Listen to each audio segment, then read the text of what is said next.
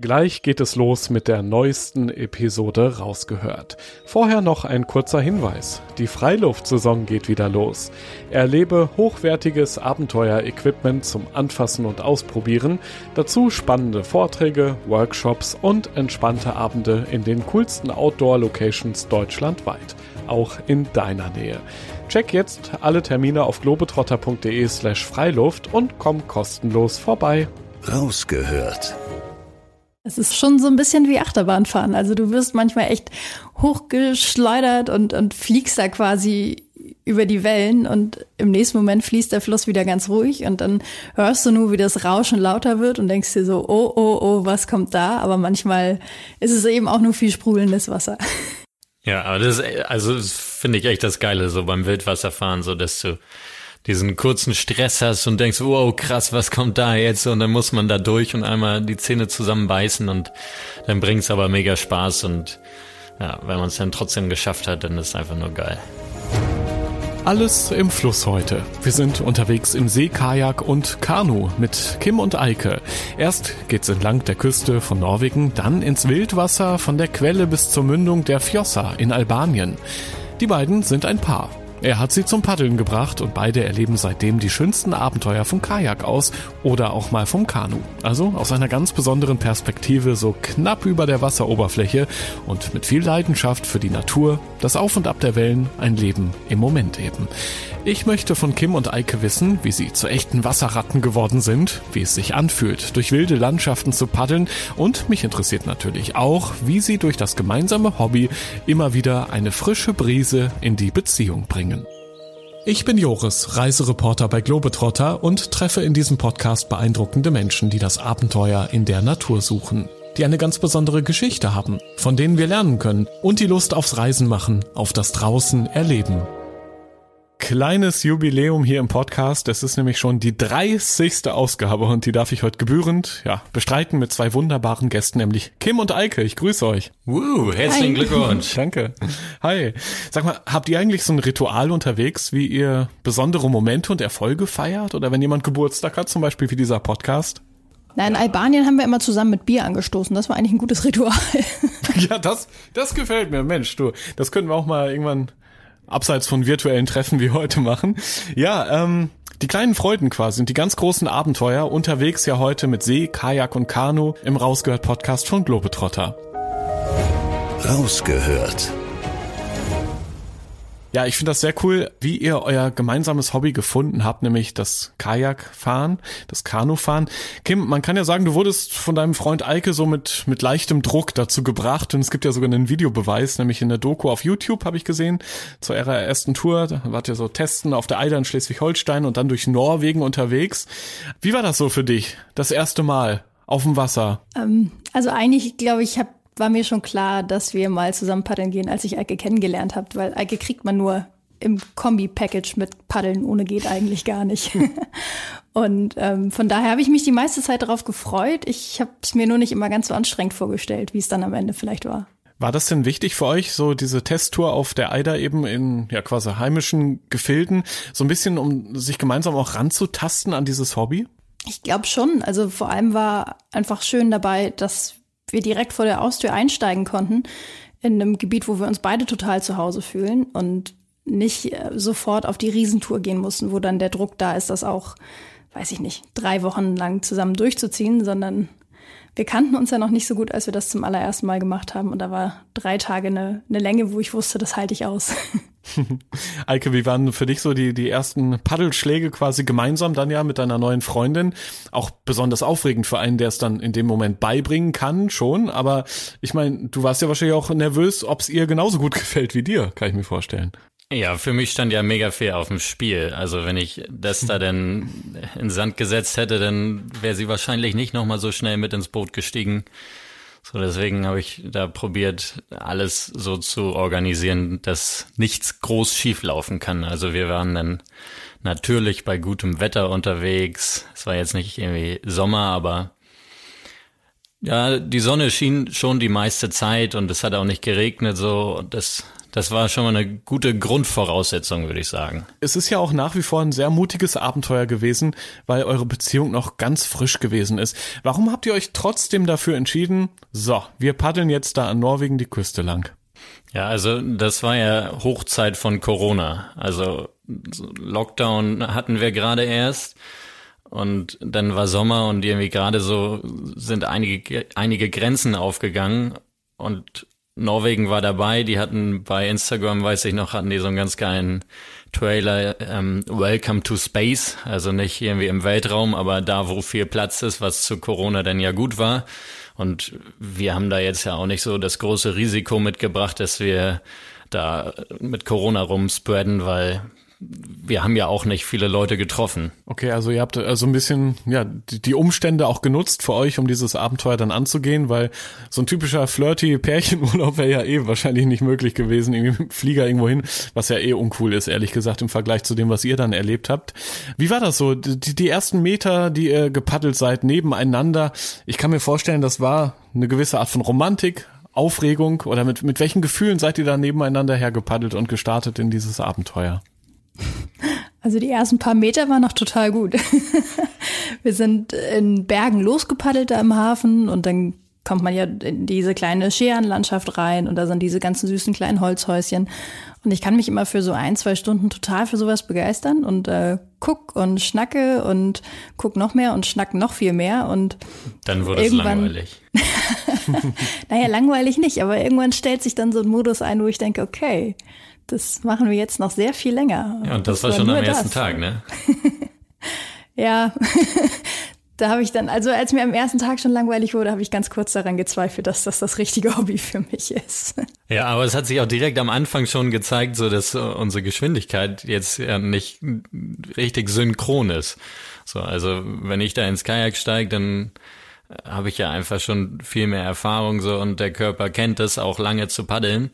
Und ja, ich war sch schnell weg und ja, musste dann immer ähm, warten und Kim hatte andererseits dann glaube ich immer so das andere Schlechte, so dass ich immer vorne war und sie irgendwie gucken musste, dass sie hinterherkommen muss. Ja, dieses Abtauchen in die eigenen Gedanken, das hat sich bei mir auf jeden Fall nicht so gleich eingestellt wie bei dir. Ja, stimmt. Das ist ja das so der Magic Moment, glaube ich, beim Kajakfahren oder beim, beim Paddeln allgemein, dass man irgendwann so, so eins ist mit der Natur drumherum, dass man paddelt und im gleichen Takt vor, vorankommt und einfach so die Gedanken schweifen lassen kann.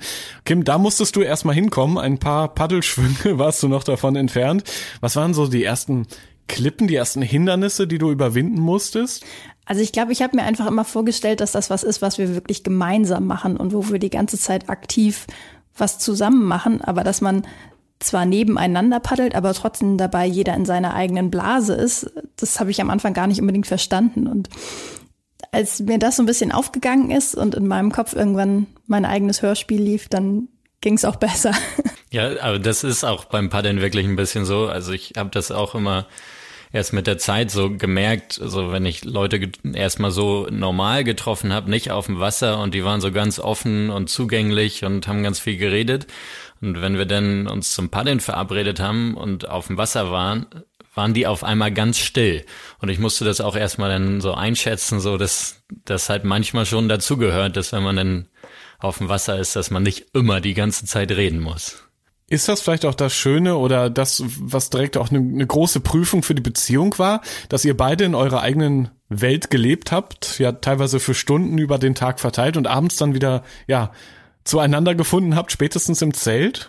Ja, ach, irgendwann haben wir dann wirklich auch die Momente genutzt, wo wir an Land waren, wo wir einen tollen Sonnenuntergang genießen konnten oder Eike zum ersten Mal einen Fisch gefangen hat. Und diese Erlebnisse haben uns dann viel mehr verbunden, als vielleicht die Zeit, die man aktiv ein Paddel in der Hand hatte.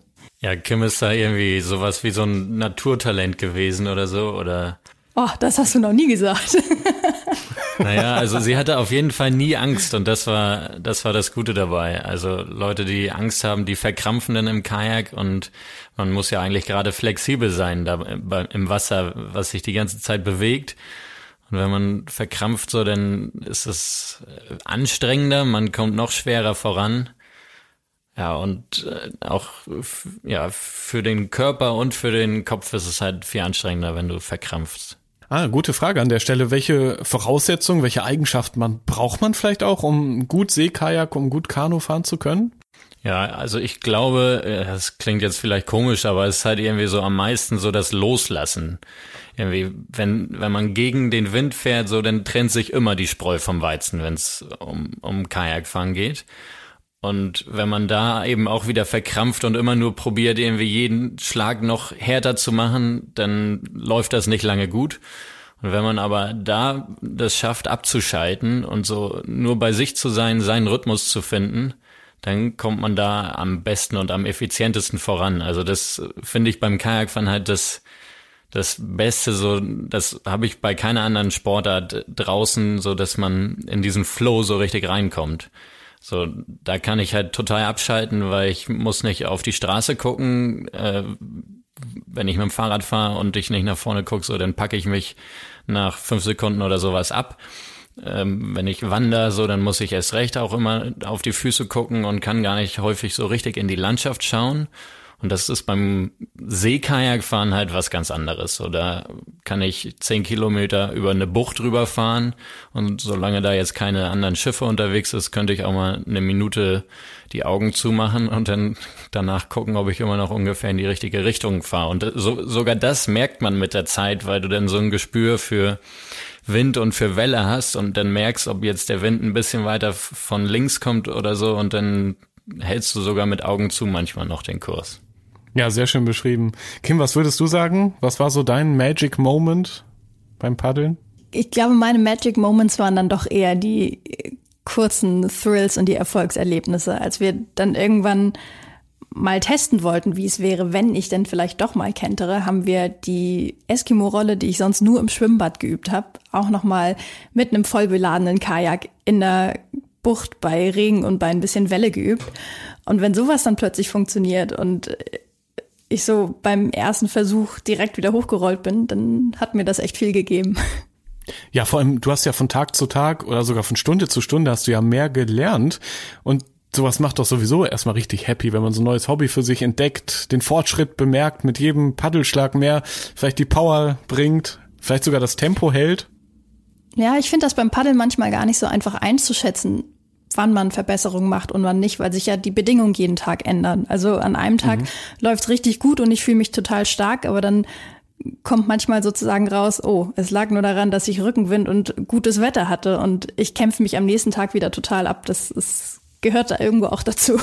Ja, genau. Also das kommt echt auch noch dazu beim, beim Wassersport, so dass die Bedingungen halt so viel noch ausmachen. Es sieht häufig immer so alles gleich aus und äh, es ist ja langweilig, aber so ein paar kmh Windstärke mehr oder weniger machen manchmal echt den Unterschied noch. Tatsächlich finde ich, braucht man eine relativ hohe Frustrationstoleranz. Aber gut, klar, wenn, wenn man es dann irgendwie so für, für sich verstanden hat, wie, wie es technisch funktioniert, wie man vorankommt, wie man nach rechts und links steuert und so, das sind ja schon Glücksgefühle. Ich finde es halt so krass, dass ihr das direkt ja auf offenem Meer so gemacht habt. Klar, ihr habt vorher auf dem Fluss trainiert, aber dann direkt ja volle Kanne. Mehr geht ja fast nicht, oder? Ich war dann jedem Moment froh, glaube ich, dass ich Eike dabei hatte, weil mir das so ein krasses Sicherheitsgefühl gegeben hat. Also an einem Tag, wo dann doch mal die Wellen größer waren und wir sozusagen aus Versehen weiter auf in Richtung offenes Meer gefahren sind und weniger in den Scherengärten, da war ich total happy, dass Eike direkt an meiner Seite war und dann auch mit so einer ganz ruhigen Ausstrahlung sagte, es ist alles okay, es kann nichts passieren. Selbst wenn du umkippst, dann steigst du aus, steigst wieder ein, es ist alles gut. Mach dir keinen Stress. Also das habe ich auch gebraucht. Wurde es denn auch mal gefährlich, sage ich mal, Eike? Jetzt so im Nachhinein kannst du es ja verraten. Ja, also wir hatten schon eine Situation, das was Kim gerade angesprochen hat, wo wir so ein bisschen rausgefahren sind aufs offene Meer, aber da hat Kim dann auch halt so signalisiert, so nicht weiter als hier jetzt so und dann sind wir da äh, spät abends noch über so eine weite Bucht rüber gefahren und hatten halt die ganze Zeit die großen Wellen von hinten. Aber Kim ist irgendwie trotzdem dann ruhig geblieben und konnte da, was so wichtig ist, ja entspannen und trotzdem äh, noch weiter paddeln. Aber da war es halt, da war das Gefährlichste, dass wir, dass wir schon so lange unterwegs waren und dann, dann sind ja die Kräfte auch einfach irgendwann nicht mehr ganz so gut. So, aber sonst ist auf dem Meer eigentlich meistens das Gefährlichste so das Wetter. Also Gewitter oder so, das, das, da geht man halt nicht so schnell an Land oder kann sich irgendwo unterstellen, wenn du auf dem offenen Meer bist. Ich glaube, das war der erste Tag, an dem wir über 30 Kilometer gepaddelt sind und meine Arme irgendwann echt lahm waren und zum ersten Mal auch wirklich so dieser Punkt kam, wo ich dachte so, oh, ich will nicht mehr und ich kann auch nicht mehr und ich möchte, dass wir jetzt sofort anhalten, aber das geht halt dann nicht. Naja, vor allem, wenn ihr dann auch ein bisschen weiter weg mal wart von, von der Küste, wo man die vielleicht noch gerade erahnen kann irgendwo oder die Richtung zeigen kann, so hindeuten kann, da irgendwo muss ja die Küste sein.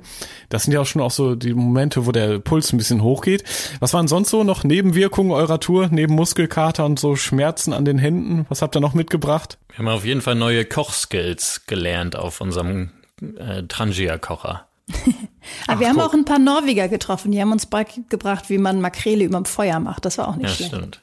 Ja, das ist immer das Beste eigentlich, wenn man dann mal Leute trifft und wenn man halt so unterwegs ist wie wir da so, dann gehen die Leute auch meistens viel offener auf einen zu, als wenn wir da mit einem Van ankommen oder so.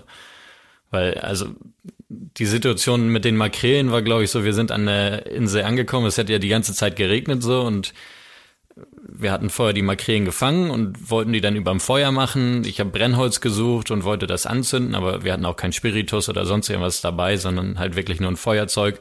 Und ich habe es nicht angekriegt, das Feuer. Es hat nur gequalmt, das war ein einziger trauriger Haufen.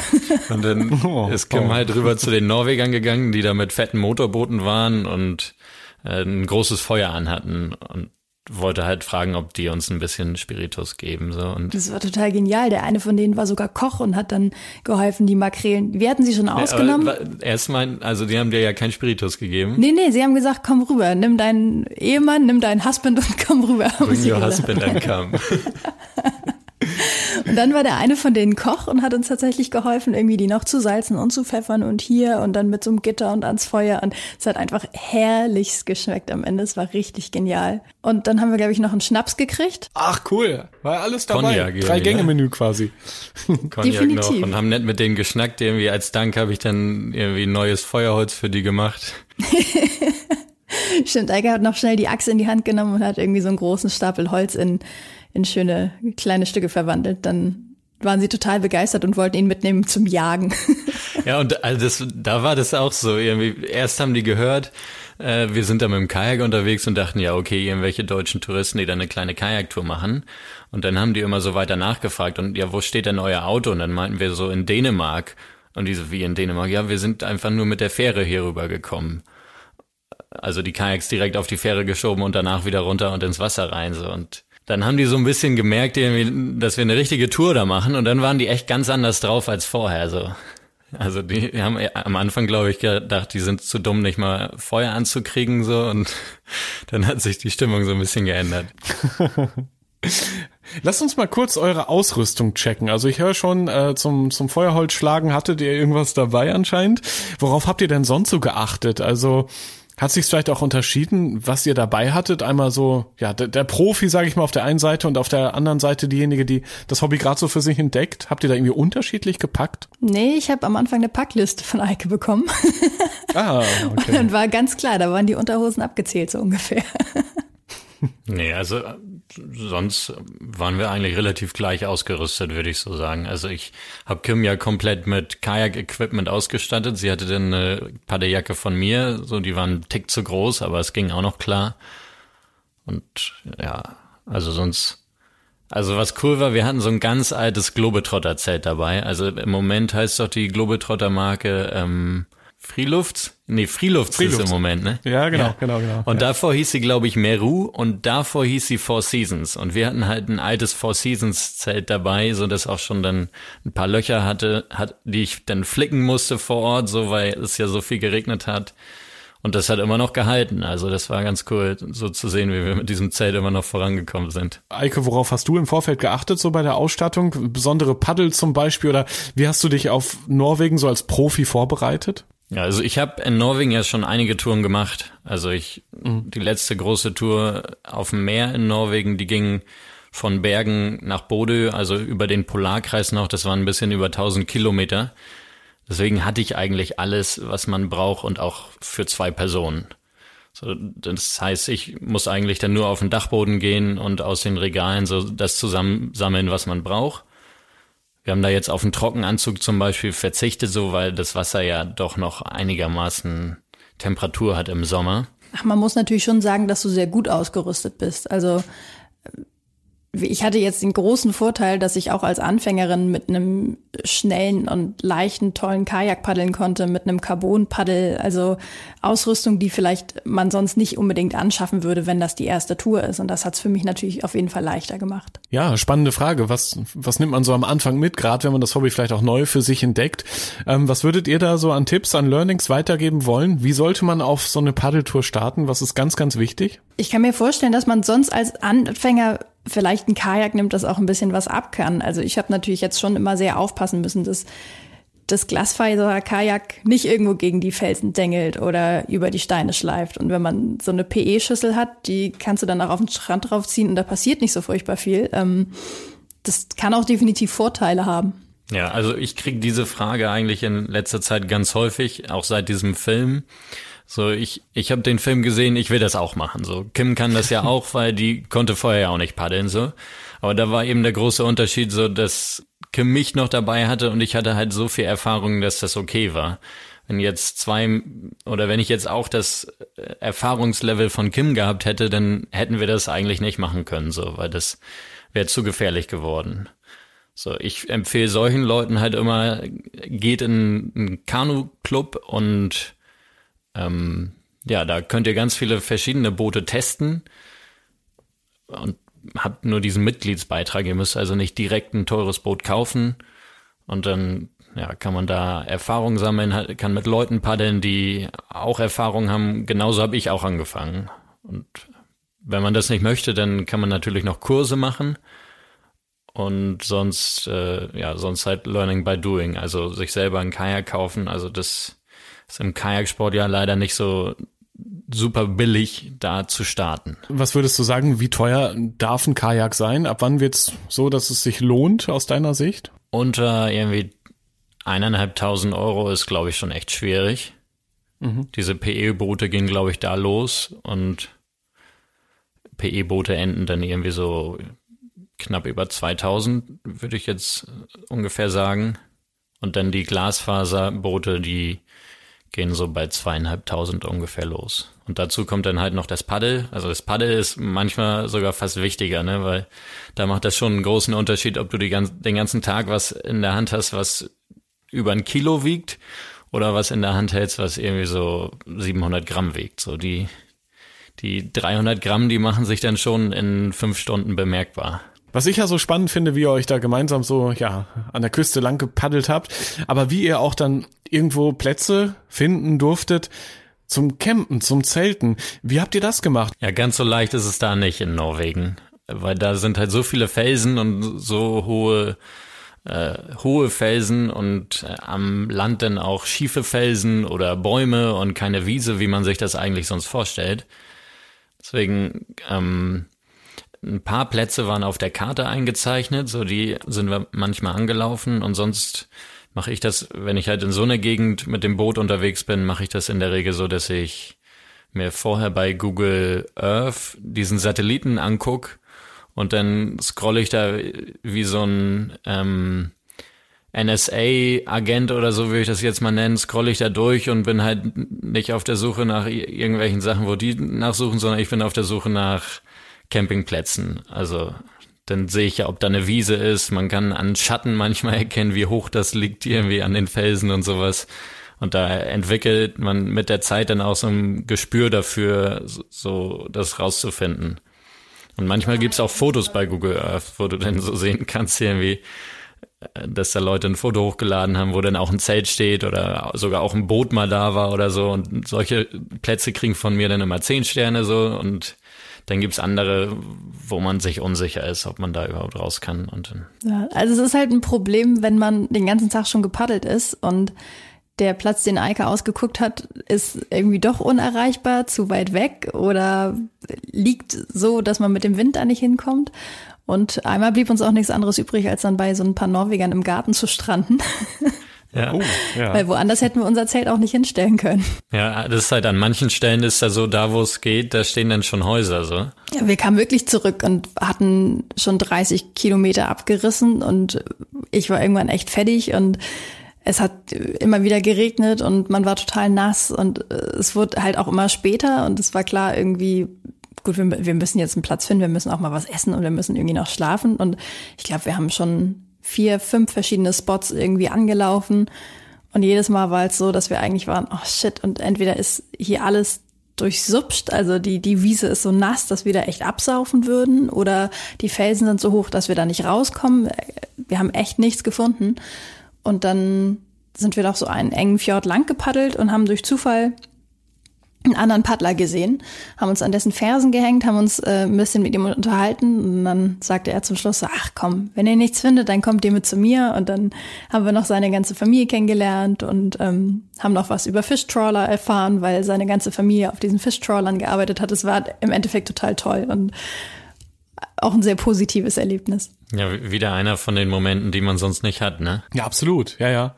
Ich, am Ende wart ihr ja dann äh, zwei Wochen unterwegs, ne? 230 Kilometer so vorbei an felsigen, unfassbar schönen Küsten in Norwegen. Dann habt ihr es geschafft von der Stadt Bergen und wieder zurück. Ähm, mit welchen Gefühlen seid ihr dann am Ende dieses ersten Abenteuers aus den Kajaks geklettert? Viel Stolz wahrscheinlich war dabei, oder? Stolz auf jeden Fall. Ich war aber auch echt froh, dass ich aus dem Ding rausgekommen bin. Also irgendwann war ich echt froh, auch mal wieder ein bisschen rumzulaufen. Also mir hat es schon gefehlt, irgendwie auch auf zwei Beinen zu stehen und meine Beine zu benutzen, weil ich sonst gerne wandere und gerne unterwegs bin und, und laufe. Und den ganzen Tag nur zu sitzen, fand ich irgendwann sehr anstrengend. Aber ich fand es total cool, dass wir es geschafft haben, so weit zu kommen. Und es waren eben auch Plätze, da wäre man nicht hingelaufen. Da kannst du nur mit dem Kajak hinkommen. Wenn du nicht einen schwimmenden Untersatz hast, dann, dann geht das nicht. Ja, für mich sind das immer die Highlights des Lebens. Also wenn ich da so ein paar Wochen unterwegs bin, dann schalte ich total ab. Und wenn ich da dann rauskomme, so, dann bin ich total zufrieden und freue mich eigentlich, das nächste Mal dann auch wieder sowas machen zu können. Als wir dann ausgestiegen sind, hatten wir eigentlich nur ein Ziel und das hieß dann Sauna, weil sonst hatten wir ja sowas nicht auf der Tour. Und als wir losgepaddelt sind in Bergen, sind wir halt direkt an der Badeanstalt in Bergen vorbeigepaddelt und die haben halt eine Sa Sauna mit Panoramafenster so direkt zum Meer. Wir sind da vorbeigefahren und die haben uns aus der Sauna so zugewunken und dann meinte Kim auch schon zu mir, ey, auf dem Rückweg müssen wir da reingehen. Und dann haben wir das halt ausgecheckt in Bergen und es ist nicht teuer gewesen. Ähm, es gibt draußen auch noch ein kleines Becken, man kann im Meer schwimmen. Die hatten irgendwie einen zwölfeinhalber Sprungturm, wo man runterspringen konnte und das war nochmal ein richtig schöner Tag, wo wir dann, bevor wir auf die Fähre sind, so den, den Urlaub nochmal ausklingen lassen konnten. Und ihr habt ja auch nicht lange gewartet bis zum nächsten Abenteuer.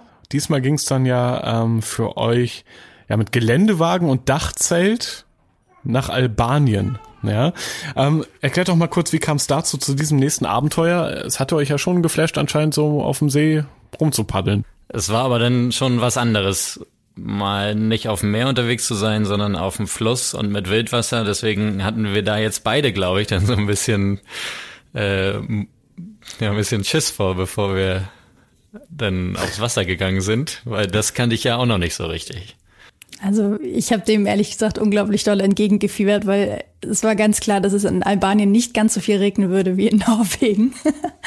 Und Eike sträubt sich doch manchmal ein bisschen davor, wenn es dann in wärmere Gefilde geht. Also alles, was jenseits der 30 Grad ist, äh, liegt eigentlich außerhalb seiner Komfortzone.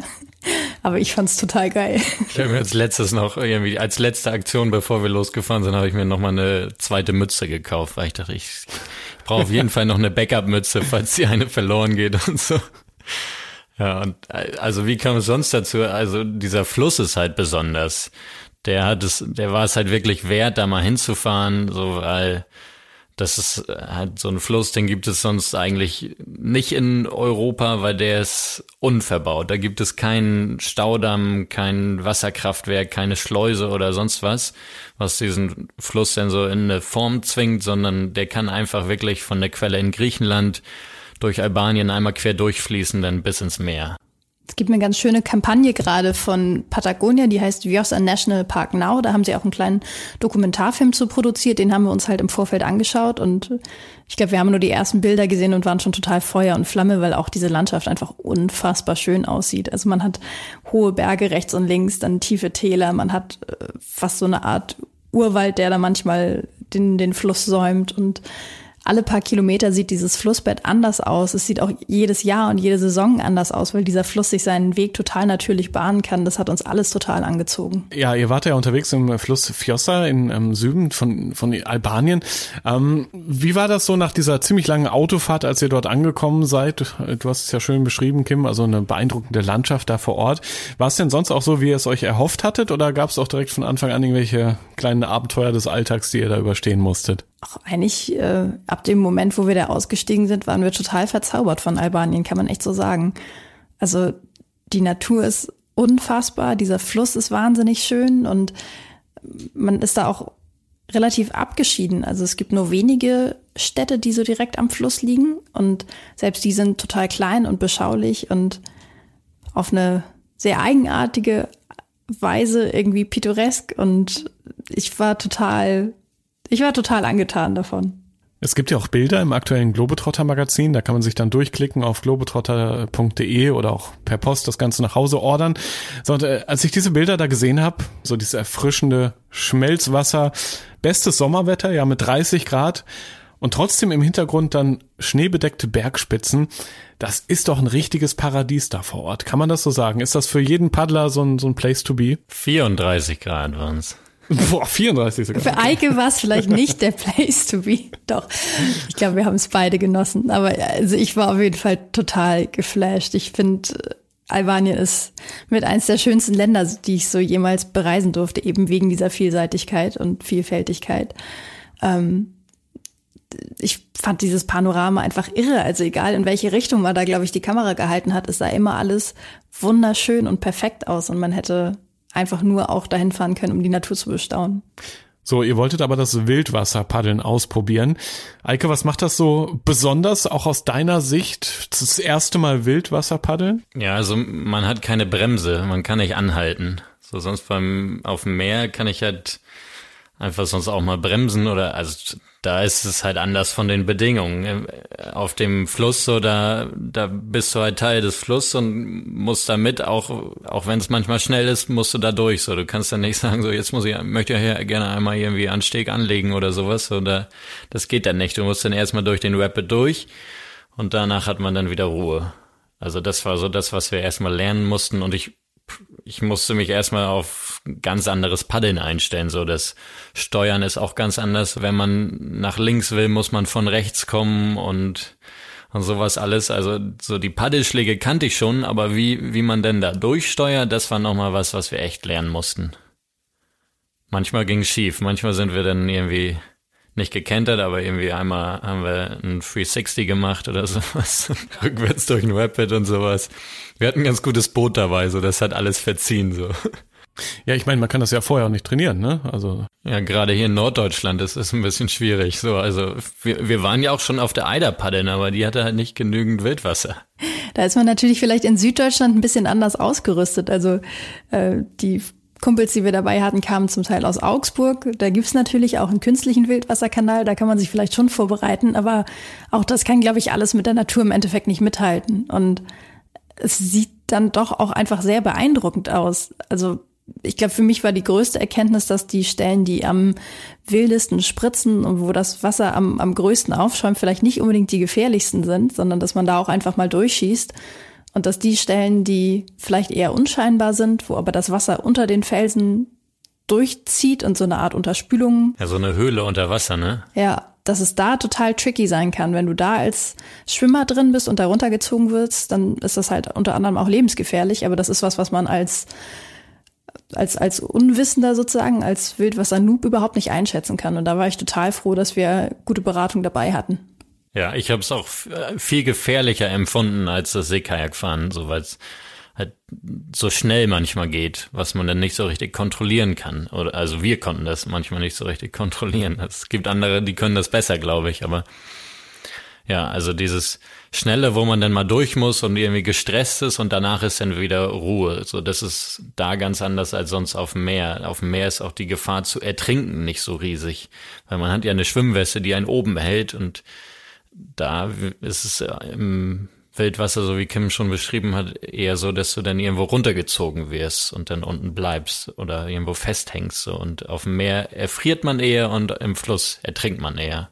Also diese Geschichten von auch wirklich erfahrenen Wildwasserpaddlern, die jedes Jahr auch immer wieder ums Leben kommen, haben uns, glaube ich, schon auch ein bisschen beeindruckt. So, man geht mit einem gehörigen Respekt an die Sportart ran. Ja, und also wir waren dann manchmal in den Pausen so und dann hat der eine Freund da von uns dann auf dem Handy geguckt und meinte irgendwie, ja, hier ist jetzt gerade einer irgendwie in Österreich oder so gestorben beim Wildwasserfahren so und das habe ich halt sonst äh, beim Seekajak nur ganz selten mal gehört so und da kam das so richtig wie Alltag rüber oder dass sie auch Geschichten erzählt haben, wie Leute in unserem Boot schon mal eingeklemmt waren, weil das ja aus Luft ist, dass sich dann so irgendwie zusammengefaltet hat, weil das Wasser da irgendwie ungünstig gegenströmte so und man immer so, da müsst ihr aufpassen, wenn ihr irgendwo festhängt und dann Wasser darauf strömt, dann müsst ihr schnell rausspringen, so bevor das zusammenklappt, weil sonst seid ihr da mit den Knien eingeklemmt und kommt nicht mehr raus. So.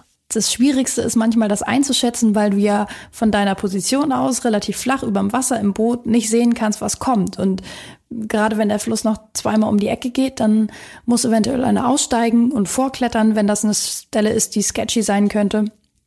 Ich glaube, ähm, danach richtet sich auch viel, ob ein Fluss gefährlich ist oder nicht. Und das lässt sich auf der Vjosa aber noch relativ gut einschätzen. Ja, und es ist halt wirklich so bergab paddeln, habe ich das immer genannt. So sonst, wenn man Flüsse von Fotos sieht oder so, dann sehen die ja so aus, als würden sie so auf einer Ebene fließen. Aber wenn man dann erstmal auf dem Wasser drauf ist und irgendwie durch diese Stromschnellen durchfährt und diese Kurven hat, die vor einem sind, so dann sieht man richtig, wie das hinter der Kurve runtergeht und dann sieht das in der Flucht so aus, als würde man so auf Baumwipfelhöhe dann später paddeln oder so. Da sieht's, da kann man dann immer so richtig diese Höhe einschätzen, wie das denn da runtergeht. Das fand ich immer beeindruckend. Waren das so auch die Herzschlagmomente, die ihr dann da hattet, wenn auf einmal die, dieser Blick auf den Fluss ja vielleicht sogar trügerisch gefährlich war, dass man sich dachte, okay, diese Schleife da hinten, das überlebe ich niemals. Und dann war es halt doch nicht so krass oder an anderer Stelle so eine plötzliche Stromschnelle, die völlig unerwartet kam. Solche Momente, diese Herzschlagmomente? Es ist schon so ein bisschen wie Achterbahnfahren. Also du wirst manchmal echt hochgeschleudert und, und fliegst da quasi über die Wellen und im nächsten Moment fließt der Fluss wieder ganz ruhig und dann hörst du nur, wie das Rauschen lauter wird und denkst dir so, oh, oh, oh, was kommt da? Aber manchmal ist es eben auch nur viel sprudelndes Wasser. Ja, aber das ist, also finde ich echt das Geile so beim Wildwasserfahren, so dass du diesen kurzen Stress hast und denkst, wow, krass, was kommt da jetzt? Und dann muss man da durch und einmal die Zähne zusammenbeißen und dann bringt's aber mega Spaß und ja, wenn man es dann trotzdem geschafft hat, dann ist es einfach nur geil. Ich hoffe, es nehmen mir jetzt die Seekajakfahrer nicht übel, aber beim Wildwasserpaddeln ist mir nicht langweilig geworden. ja, das glaube ich. Vor allem, ihr wart ja als Paar auch in so einem Zweisitzer unterwegs. Du, Eike, als Steuermann hinten, Kim, du vorne. Ja, mit dem besseren Blick und viel Paddelverantwortung. Wie habt ihr das so hinbekommen mit der Koordination? Man hat uns immer gesagt, das ist das Scheidungsboot, mit dem wir unterwegs sind, eben weil du halt zu zweit drin sitzt und dich absprechen musst. Ach, wir haben das aber gut gemacht. Also Eike hat hinten gesteuert. Ich musste vor allem vorne Gas geben in den richtigen Momenten und da ordentlich reinhauen.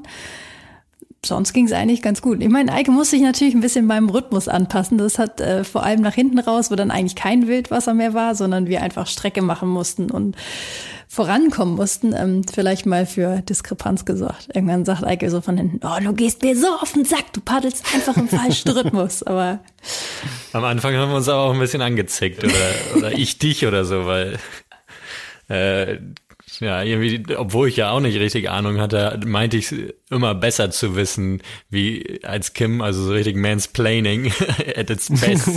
Und dann hat sie sich jemand umgedreht und meinte, mir hat jetzt mal eine Klappe. Und trotzdem habt ihr euch immer wieder zusammengerauft. Ich meine, ihr habt ja wirklich wortwörtlich im selben Boot gesessen in dem Moment. Ja, es blieb uns nicht so viel anderes übrig, aber. Ja, ja aber ja, wir hatten dann halt trotzdem immer noch diese coolen Momente, die wir dann ja aber auch gemeinsam äh, erlebt haben und durchstanden haben. Also das war, glaube ich, dann das Gute dabei, dass wir halt zusammen durch die Welle durchgefahren sind. Und man hatte einfach unendlich viel Spaß und konnte auch viel Blödsinn machen. Ich weiß noch genau, wie wir in dem Boot saßen und es hatte gerade mal wieder ordentlich geschaukelt und Eike sagt so, oh, wir kriegen dieses Ding einfach nicht gekentert. Und ich sag so, hä, hast, hast du es denn probiert? Und Eike so, ja, ich probiere das seit einer halben Stunde. Und ich denke so, was?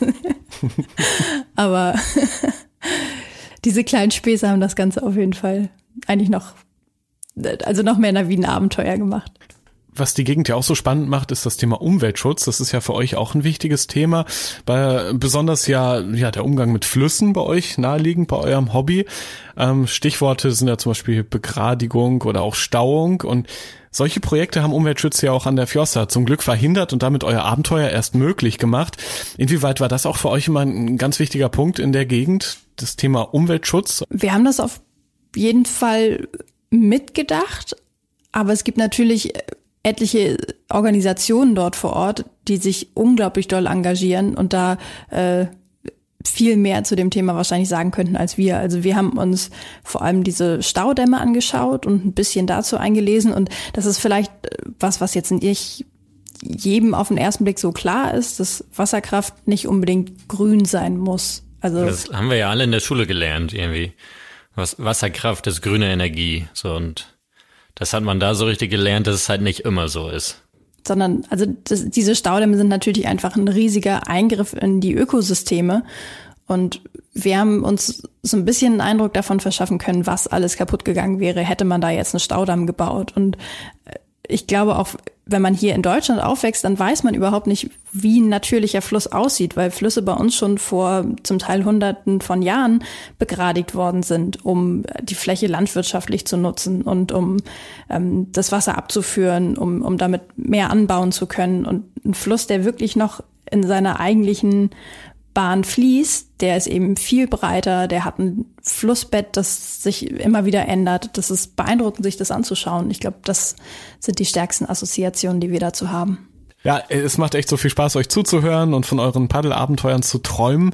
Ihr geht ja auch auf Filmtour, man kann euch live erleben und bestimmt auch Fragen stellen, so wie ich jetzt gerade, oder? Na klar, alles, was ihr wollt. Die nächsten Paddelpläne, was ist da so in nächster Zeit geplant? Ja, also gleich nächste Woche geht's los.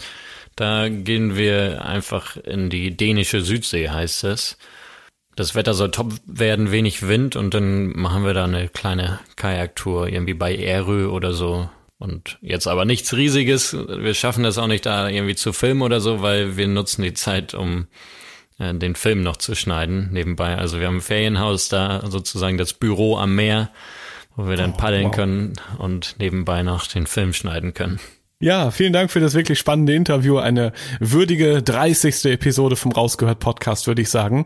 Vielen Dank, dass ich mit euch schnacken durfte, sagt man, glaube ich, im Norden schnacken. Ja, vielen Dank an dich. Ja, das danke, hat viel Spaß dass du uns gemacht. Fragen gestellt hast. Rausgehört. Ach ja, die Weite auf dem Meer, die Stromschnellen im Wildwasser und dann die Nächte im Zelt, irgendwo so ganz nah am Wasser. Das sind schon echt coole Abenteuer, die Kim und Eike bisher erlebt haben. Und ich finde es auch so cool, dass es den beiden wirklich gelungen ist, ein gemeinsames Hobby zu finden, das beiden viel Spaß macht und bestimmt auch viele, viele tolle Reisen möglich machen wird in Zukunft. Vor allem ist ja Paddeln auch eine Sportart, die jede und jeder einfach mal ganz unverbindlich ausprobieren kann. In einem Kanuverein um die Ecke zum Beispiel. Das fand ich einen sehr guten Tipp von Eike. Und vielleicht steht das ja jetzt auch auf deiner Bucketlist. Ja, und ansonsten interessiert mich natürlich, wie hat dir die Episode gefallen? Hast du vielleicht noch eigene Fragen an die beiden oder die anderen Abenteurer aus dem Rausgehört Podcast? Ich freue mich ja immer über dein Feedback. Gerne per Mail an podcast.globetrotter.de oder natürlich auch auf den Social Media Kanälen von Globetrotter bei Facebook oder Instagram. Das war die 30. die Jubiläumsepisode vom Rausgehört Podcast. Schon in vier Wochen bekommst du hier die nächste Folge. Bis dahin schau doch gerne mal im Blog zum Podcast vorbei. Den findest du auf globetrotter.de slash magazin. Dort gibt es alles an Infos zu meinen spannenden Gesprächspartnern, ihren Reisen und natürlich alles an Service, Beratung und Equipment. Ich bin Reisereporter Joris. Das nächste Abenteuer wartet schon.